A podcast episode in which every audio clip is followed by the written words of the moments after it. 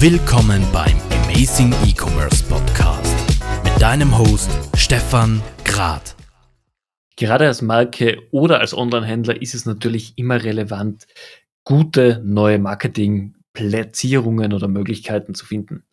Podcast-Marketing ist bei vielen noch nicht am Radar, sollte aber auf jeden Fall in jede Marketingkampagne mit involviert werden, denn über einen Podcast kann ich entweder über einen selbstproduzierten sehr viel Know-how vermitteln oder wenn ich meine Marke, mein Unternehmen im Umfeld einer relevanten Podcast-Serie promote, treffe ich natürlich genau meine Zielgruppe. Aber wie geht das eigentlich? Wie schaffe ich einen Podcast? Was braucht es dafür? Damit habe ich mit dem Daniel Friesenecker, dem Angry Teddy in Österreich hier gesprochen. Wenn es den Titel Mr. Podcast in Österreich gibt, dann glaube ich, gehört dieser Titel dem Daniel Friesenecker, der heute bei mir in der Folge mit dabei ist. Daniel, herzlichen Dank, dass du dir Zeit nimmst, mit mir hier zu plaudern. Danke fürs Umhängen vom Titel. Irgendwann mache ich Leiberl zu dem Thema oder so. Ich, ich glaube, das ist doch eine gute Idee, solchen Merch rauszubringen. schauen wir mal, schauen wir mal.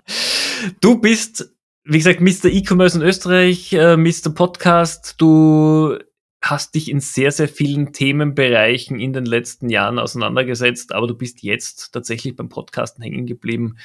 Erzähl doch mal ganz kurz den Hörern, die dich vielleicht noch nicht kennen, wie dein Werdegang war und warum du jetzt mit vollem Herzblut beim Podcasten liegen geblieben bist. Also wenn wir ganz bald anfangen, dann ähm, gehen wir mal bis ins Kindergartenalter zurück. Äh, ich habe einen Sprachfehler gehabt, ich habe ein S-Problem gehabt und äh, die Logopädin äh, hat mir äh, Dinge auf Kassettenrekorder aufnehmen lassen, die, um sie anzuhören, ob ich meine Übungen brav gemacht habe. Und äh, ich habe das äh, dann weiterentwickelt und habe halt alle, die es nicht wollten, äh, Kassetten geben, wo ich irgendwelche Geschichten erzählt habe, die sie sich anhören haben müssen. Äh, dann weiter Sprung und dann hat es irgendwann einmal so diese erste Podcast-Boom-Phase gegeben, die wirklichen Veteranen haben ja schon 2004 angefangen. Äh, ich bin erst 2006 eingestiegen. Ähm, und ähm, ja, äh, irgendwie hat man das Medium taugt, ähm, in, ins Mikro zu sprechen und das den Leuten zur Verfügung zu stellen und ihnen die, so ein On-Demand-Medium zu geben, das war halt irgendwie spannend. Äh, und dass das automatisch geht, war ja damals äh, was Neues äh, in der Form. Ja, und dann war es halt einmal eine Zeit lang Hobby.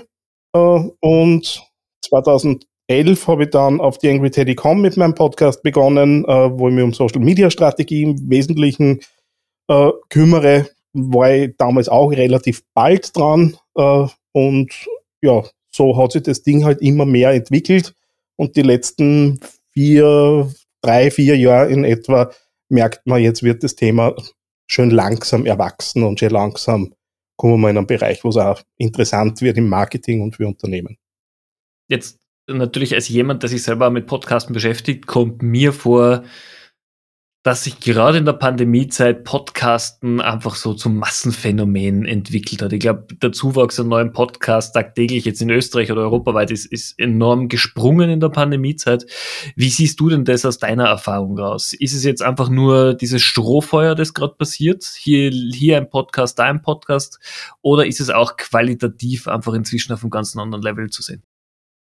Um, ähm, also dass die Dinge einen Qualitätssprung gemacht haben äh, in, der, in, der, in der Gesamtbetrachtung, wenn man das so irgendwie aus einer Metaperspektive sich anschaut, auf jeden Fall. Wir, wir machen uns ja auch aufgrund von Social Media auf einmal über solche Dinge wie Storytelling Gedanken äh, und natürlich wirkt sich das dann auch in einem Audioformat irgendwo aus, weil warum sollte diese Überlegungen natürlich nicht in so ein Content-Format mitnehmen? Ob es jetzt die Pandemie allein war, weiß ich nicht. Ähm, natürlich war jetzt ein, ein, ziemlicher, ziemlicher Sprung auch zu sehen. Irgendwo äh, habe ich neulich gelesen, jeder zehnte Brite überlegt, einen Podcast zu starten 2022. Also das spricht äh, zumindest in dieser Region der Welt für sich. Ähm, und meine steile These ist, in Wirklichkeit, dass Netflix äh, und Co. so ein bisschen den Weg fürs Podcasten geebnet haben, weil dort haben wir alle miteinander gelernt, Streamen funktioniert. Äh, wir haben wohl auch in der Pandemie alle mehr gestreamt als davor. Und wenn das mit Video funktioniert, warum soll es nicht mit Audio funktionieren? und äh, die verschiedenen Studien, abends immer wieder auch ich propagieren, äh, dass das ein super Nebenbei-Medium ist, das man beim Autofahren und beim Joggen und so weiter nutzen kann. Die Studien sagen ja, dass äh, ein Freizeitmedium ist und dass die Nutzung zu Hause auf der Couch höher ist wie die im Auto. Ähm, das heißt, wir waren viel zu Hause und haben die Möglichkeit gehabt, neben Homeoffice genauso was zu, zu nutzen. Und ich glaube, dass das so ein bisschen das Zusammenspiel war, warum Podcasten jetzt ein Thema ist. Zusätzlich zu den vielen Content-Formaten, die natürlich gekommen sind. Finde ich, finde ich super spannend. Ich habe dazu vor vier, fünf Wochen einen Beitrag gelesen, dass zum Beispiel in New York jetzt moderne Apartments schon von Haus aus mit Räumen äh, ausgestattet werden, die für Podcast-Studios zu Hause einfach perfekt geeignet sind, also schon mit Schallschutz und weit weg vom Lift etc. Also dieser Trend ist ja scheinbar auch in, in vielen Schichten angekommen. Wir sehen ja auch, ich glaube, Spotify hat ein riesen Podcast-Studio, ein öffentliches aufgebaut und andere Firmen auch. Also es, es kommt immer mehr in, in die breiteren. Das auf jeden Fall. Und das ist ja im ersten Schritt ja nicht schwierig. Sowas, wie es wir beide jetzt gerade produzieren, ähm, kann jetzt auch mit günstigeren Mikrofonen passieren, kann auch äh, in, in weniger optimierten Settings passieren. Also ist mhm. ja Grund, die grundsätzliche Produktion ist ja jetzt einmal keine Raketenwissenschaft. Ja, aber es kommt ja darauf an, was erzähle ich, welche Story ist eben dahinter, passt auch zur Marke dazu. Und da ist jetzt meine nächste Frage. Du hast eben erwähnt, die Technik wird günstiger, es ist weiter verfügbar für jeder Mann und jeder Frau. Aber diese Krux dahinter, sich einfach vors Mikro zu stellen, irgendwas zu erzählen, ist ja nicht sinnvoll. Wie, wie gehe ich denn wirklich an eine Konzeption eines Podcasts oder einer Podcast-Serie heran, die auch zur Marke und zum Unternehmen passt? Ähm, wenig überraschend ist zumindest mein Zugang, dass man Zugang, dass man mal über das Ziel sich Gedanken macht und sich überlegt, was soll denn das Ding überhaupt bringen zum Schluss.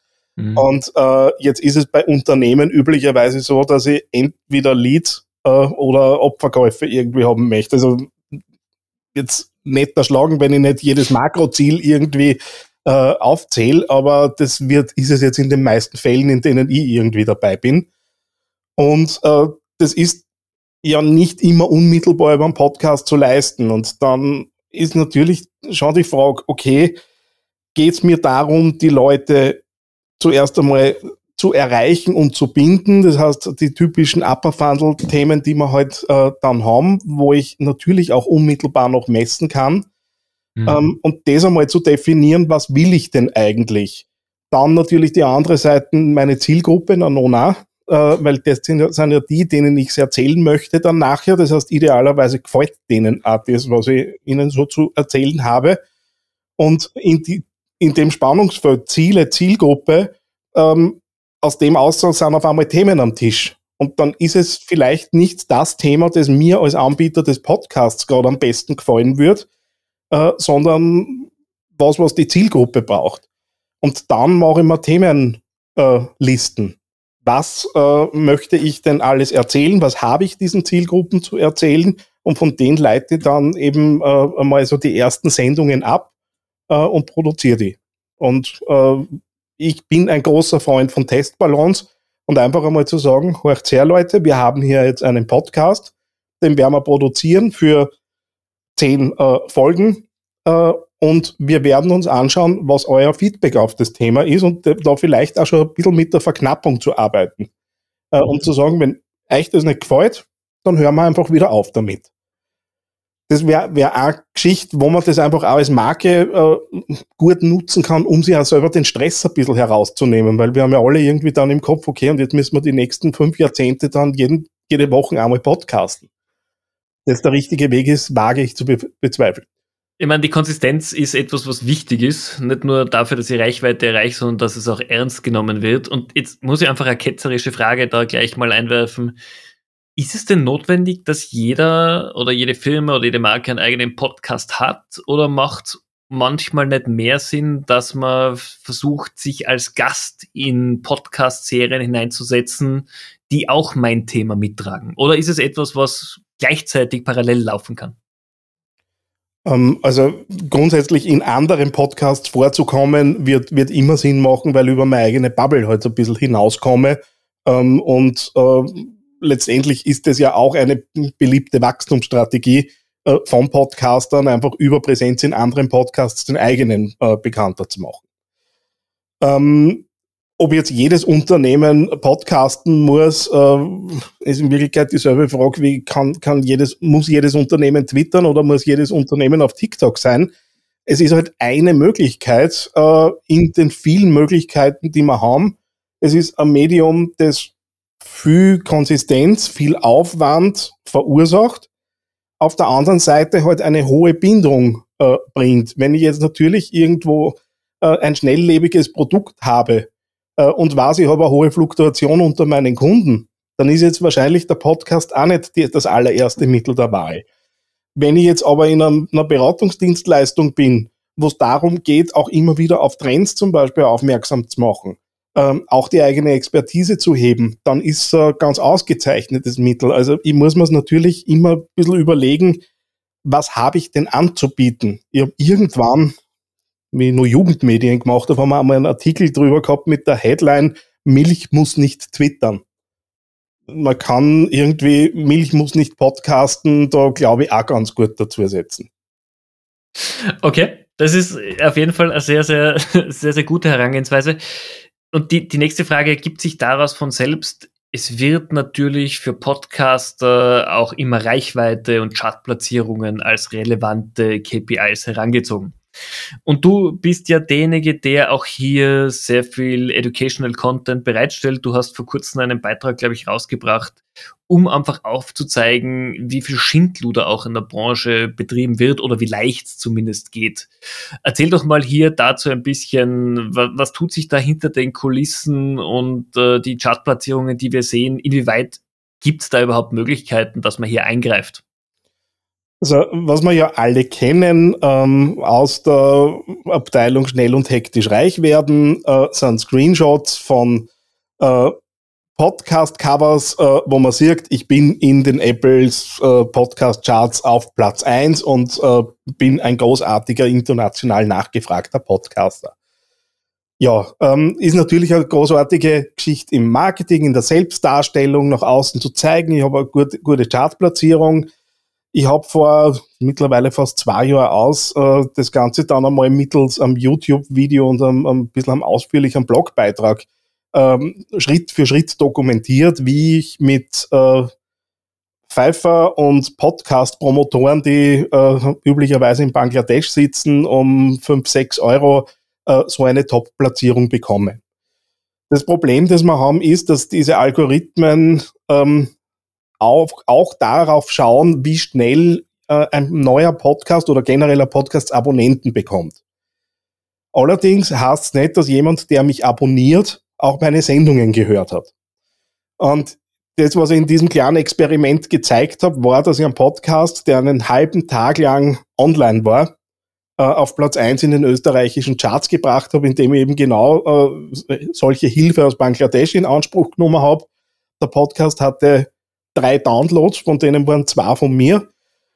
Und äh, äh, die Abos habe ich zu dem Zeitpunkt schlicht noch nicht in der Statistik gehabt, weil es immer ein bisschen dauert, bis das, bis das angezeigt wird.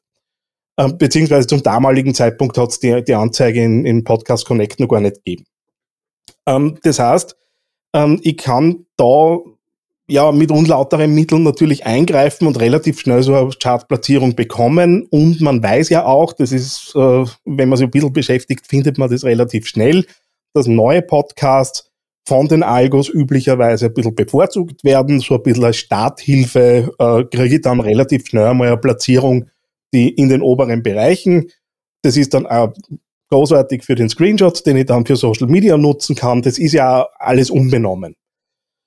Äh, das heißt aber, Chartplatzierung ist für mich einmal keine, keine wesentliche Kennzahl, sondern das, was mich am meisten interessiert, ist üblicherweise äh, sind die Downloads, natürlich die Gesamtdownloads, äh, die man in so einem Monat aggregiert. Und da ist es natürlich auch leichter, wenn ich, wie in meinem Fall, über 250 Folgen online habe, dann aggregiere ich automatisch Downloads, weil da halt natürlich immer wieder Leute auch alte Sendungen finden ähm, aber das heißt ja noch nichts äh, darüber, wie gut mein aktuelle, meine aktuellen Sendungen funktionieren. Und da ist die zweite Zahl üblicherweise die Launch Performance, sprich die Downloads einer Sendung innerhalb der ersten 60 Tage nach Veröffentlichung. Ähm, ist ein relativ weiter Zeitraum, aber ist so in den meisten Ecken, in denen ich äh, daheim bin, als Standard irgendwie mittlerweile akzeptiert. Ähm, Weil es natürlich auch ein bisschen dauert, bis so ein Podcast sich verbreitet hat über die verschiedenen Plattformen und die Leute es dann runtergeladen haben und eben auch in den Podcatchern aktualisiert haben. Aber damit habe ich eine vergleichbare Zahl und ich bin da so ein bisschen ein Kämpfer dafür, dass wir alle irgendwie vom selben reden. Äh, und wenn man dann auf Veranstaltungen oder in Webinaren ist und dann werden wieder irgendwelche Download- und Abozahlen durch die Gegend geschmissen, ohne zu erklären, auf welchen Standard basieren die überhaupt, ist es einfach schwierig. Also auch hier ist die Branche inzwischen erwachsener geworden. Man hat gewisse Standards entwickelt, nach denen man eigentlich messen sollte. Genau. Also die IAB hat äh, ja mittlerweile äh, den, die Technical Guidelines in der Version 2 äh, äh, draußen zum Thema äh, Podcast Measurement und was, wie wird was gemessen, wo auch solche Dinge drinnen stehen, dass ein Download erst dann als Download gezählt werden soll, wenn mindestens eine Minute abgespielt wurde, ähm, was einfach auch sinnvolle Dinge sind. Jetzt kann man darüber diskutieren, ist es Minuten oder sind es 30 Sekunden oder sollten es doch 90 sein. Ähm, grundsätzlich ist es einmal gut, dass es einen Standard gibt. Und äh, ich bin schon immer, auch wenn wir in Projekten dabei sind, äh, darauf bedacht, dass wir dann auch Hoster nutzen, die sich diesem Standard verpflichtet haben, äh, weil man dann halt auch tatsächlich äh, Vergleiche ziehen kann, Benchmarks kriegt und einfach auch weiß, okay, das geht alles in dieselbe Richtung äh, und nicht irgendwelche wilden Dinge, die da durcheinander geschmissen werden. Super Stichwort, Hoster, Technik, Tools. Ähnlich wie in der E-Commerce-Branche gibt es ja auch jede Woche oder zumindest jedes Monat irgendein neues fancy Tool im Podcast-Bereich, einen neuen Hoster, der die Welt der, der Podcaster revolutioniert.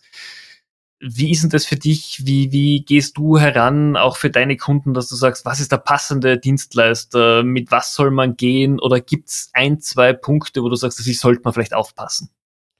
Also für mich und auch die, die Leute, die mich vielleicht auch schon mal irgendwo ein bisschen wahrgenommen haben zu dem Thema, ich äh, kehre so zu der Fraktion, den RSS-Feed selber betreuen und entspannt leben. Ähm, das Ding ist, diese ganzen Hoster ähm, bieten natürlich das Hosting und diesen RSS-Feed, den ich ja brauche, damit ich meinen Podcast verteilen kann, äh, üblicherweise natürlich an. Ähm, das ist zum Starten und wo ich eh vielleicht auch so ein bisschen Angst habe, mache ich technisch da jetzt eh nichts falsch, ist es natürlich entspannend. Das Problem ist, wenn der RSS-Feed einmal eingereicht ist, bei Apple, bei Spotify, bei Google Podcasts und so weiter, ähm, und ich mache das über meine Hoster, ähm, dann kann es sein, dass ich keine Zugangsdaten habe zu dem Listing bei Apple und so weiter. Das ist so lang kein Problem, bis ich meinen Hoster wechseln möchte. Und äh, natürlich kann ich solche Dinge dann auch claimen und sagen, ich möchte das bitte jetzt in meinen Besitz bringen, aber das äh, birgt halt immer die Gefahr, dass man irgendwo hängen bleibt, dass was nicht gleich so funktioniert, wie ich das gern hätte. Und dann könnte es sein, dass mein Listing bei Apple Podcasts auf einmal nicht mehr in meiner Hand liegt.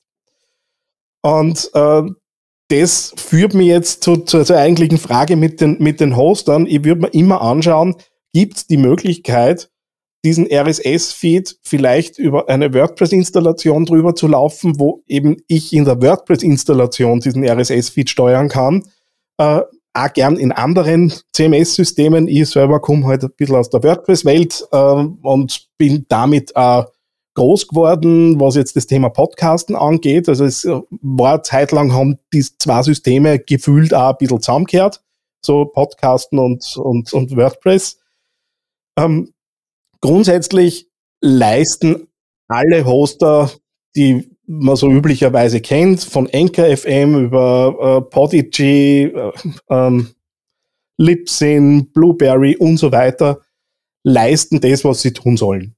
Ähm, ich würde mir halt dann eher im Detail anschauen, wo habe ich denn die Möglichkeit, so ein bisschen aus diesem System auszubrechen. Äh, bei Anchor FM äh, gerade heute ähm, in einem Kommentar auf LinkedIn eine Frage dazu beantwortet. Ähm, ich halte NKFM, weil es immer wieder gefragt wird, weil es halt auch kostenlos ist, für eine gute Plattform. Sie ist schön, sie kann alles, was man, was man zum Podcasten braucht.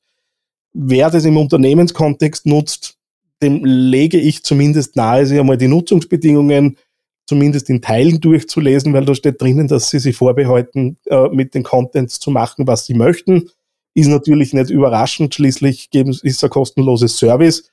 Und genau diese Einreicherei bei Spotify, Apple und so weiter wird mir per Knopfdruck abgenommen.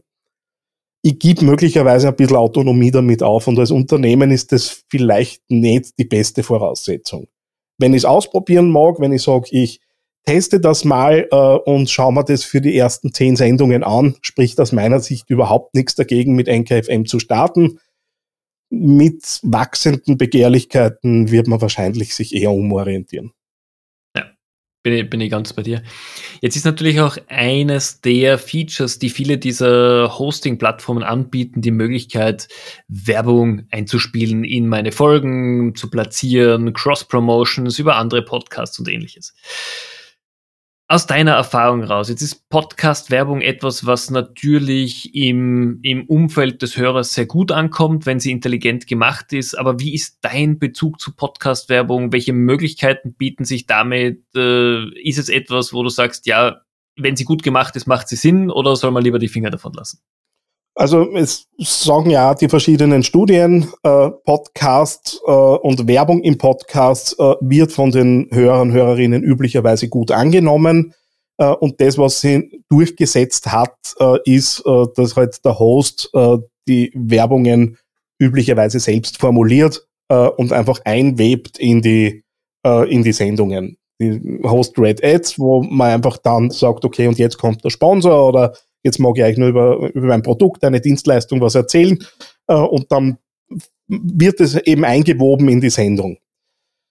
Ähm, das, was im Moment so ein, so ein, Thema ist, das mehr und mehr kommt, ist natürlich auch das, die dynamische Ausspielung, äh, wo ich einfach äh, ja, mehr oder weniger einen, einen Platzhalter anbiete und sage, an dieser Stelle im Podcast darf Werbung eingespielt werden.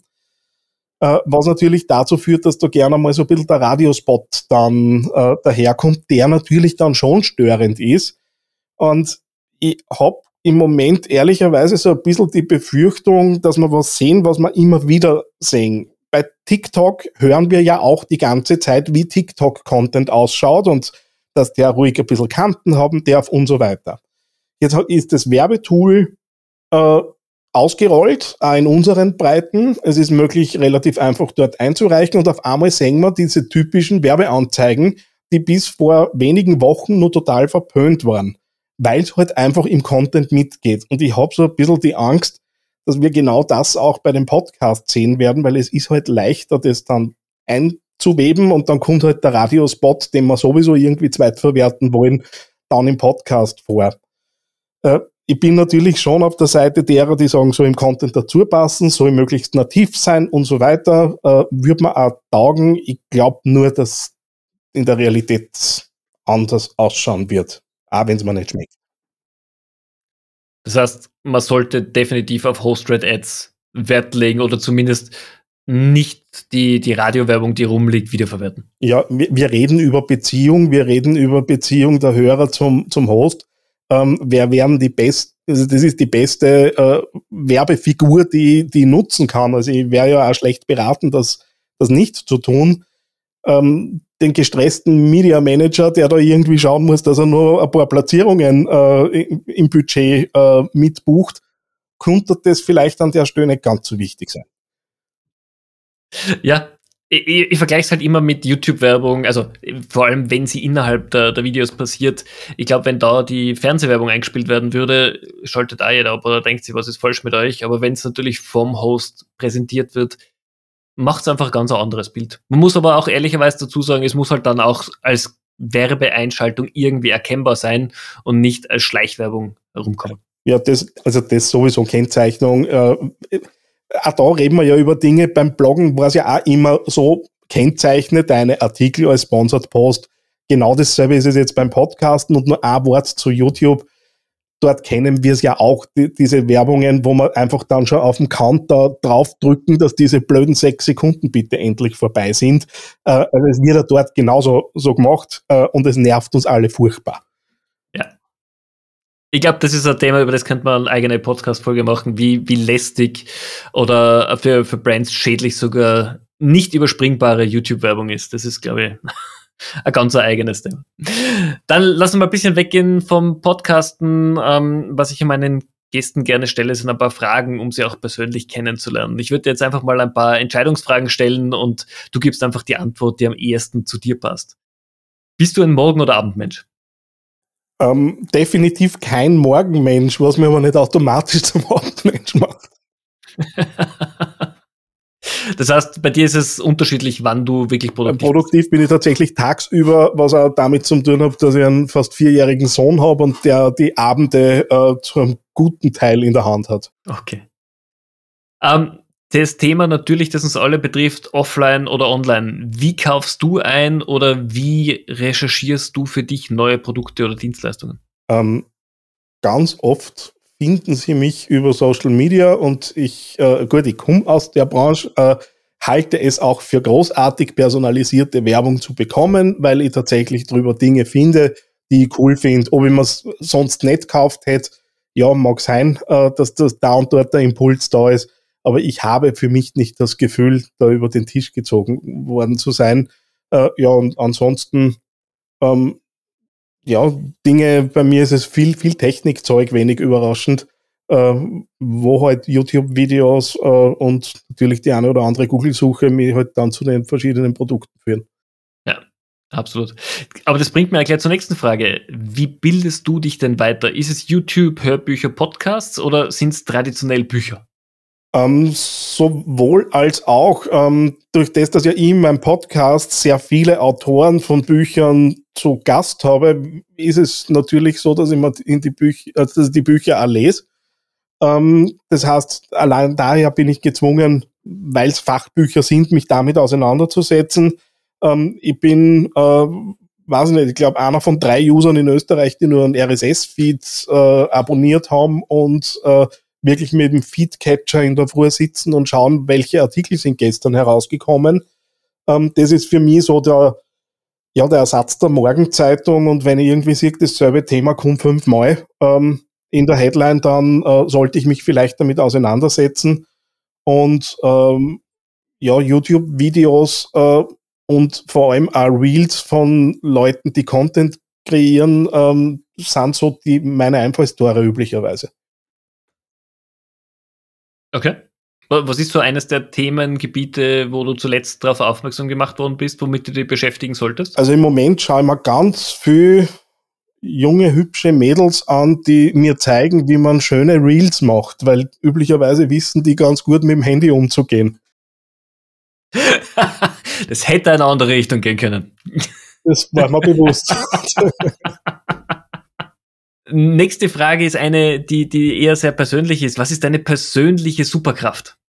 Ähm, puh, Superkraft. Ähm, man sagt mir nach, und ich glaube auch, dass es so ist, dass ich furchtbar verlässlich bin. Ähm, das hat äh, vielleicht nicht immer die Auswirkungen, dass ich am entspanntesten bin, weil ich halt einfach diese Verlässlichkeit äh, äh, immer möglichst erfüllen möchte. Und auch wenn es ich selber als Schwäche sehe, in den Ergebnissen hilft es mir aber oft, ich bin unheimlich ungeduldig. Also am liebsten alles jetzt gleich und nicht erst in drei Tagen. Das genau, also so. üblicherweise, wenn ich was haben mag, dann kriege ich es auch. okay. Schnell. äh, gehört ja auch dazu. Man muss ja auch gewisse Sachen mit gewissen Dingen sich selbst belohnen. Also genau. dann die letzte Frage abgesehen vom Smartphone, ich glaube, das ist außen vor, was ist es, dass du jeden Tag mit dir herumträgst? Gibt es irgendwas, was man immer bei dir findet? Ja, mein Notizbuch und meine sauteuren Kugelschreiber und Füllfedern. Also die sind immer am Mann, wenn Ideen kommen, wenn irgendwelche Sachen zum Aufschreiben sind. Genau. Also ich trage seit, seit ich berufstätig bin, äh, praktisch immer ein Notizbuch mit mir durch die Gegend. Äh, und ja, über die Jahre äh, habe ich dann irgendwie die Haptik von, von Plastikkugelschreibern irgendwie nicht mehr so cool gefunden und das ist so mein, mein, mein eigener Vogel. Du, das gehört ja dazu, weil das sind Dinge, die man jeden Tag in der Hand hat, dann sollen sie sich ja gut anfühlen und einen Spaß machen und Wertigkeit haben. Das gehört auf jeden Fall hin. Genau, ja, ich, ich schäme mich auch nicht dafür, aber ab und zu denke ich mir schon, wenn das Etui weg wäre, das würde mir schon ordentlich wehtun. Gut. Also, wenn ihr Termine habt mit Daniel, aufpassen, dass er sein Etui mitnimmt wieder. Ich sage vielen herzlichen Dank für deine Zeit. Ich habe noch eine, eine Abschlussfrage an dich. Wenn wir jetzt mal bis zum Ende des Jahres 22 vorausschauen, was sind so die naheliegendsten Projekte, die dir persönlich, persönlich am Herzen liegen und die du vorantreiben möchtest?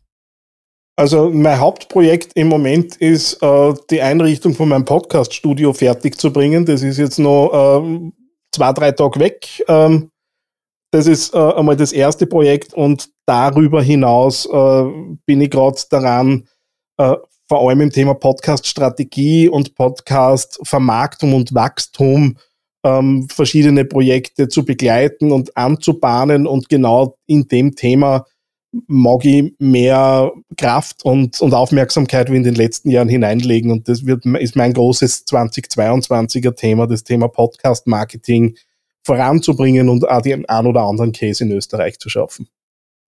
Das heißt, wirklich als Full-Service-Provider hier für Unternehmen oder auch andere Podcaster aufzutreten und die zu pushen. Genau, vom Start über die äh, aktive Betreuung bis dann zur Wachstumsstrategie einfach da über einen kompletten Bereich drüber zu sein. Bin auch dabei, gerade Ressourcen aufzubauen, also personelle Ressourcen, äh, um das auch anbieten zu können. Und ja, für mich 2022 äh, das, das Business-Podcast ja, wenn man so will.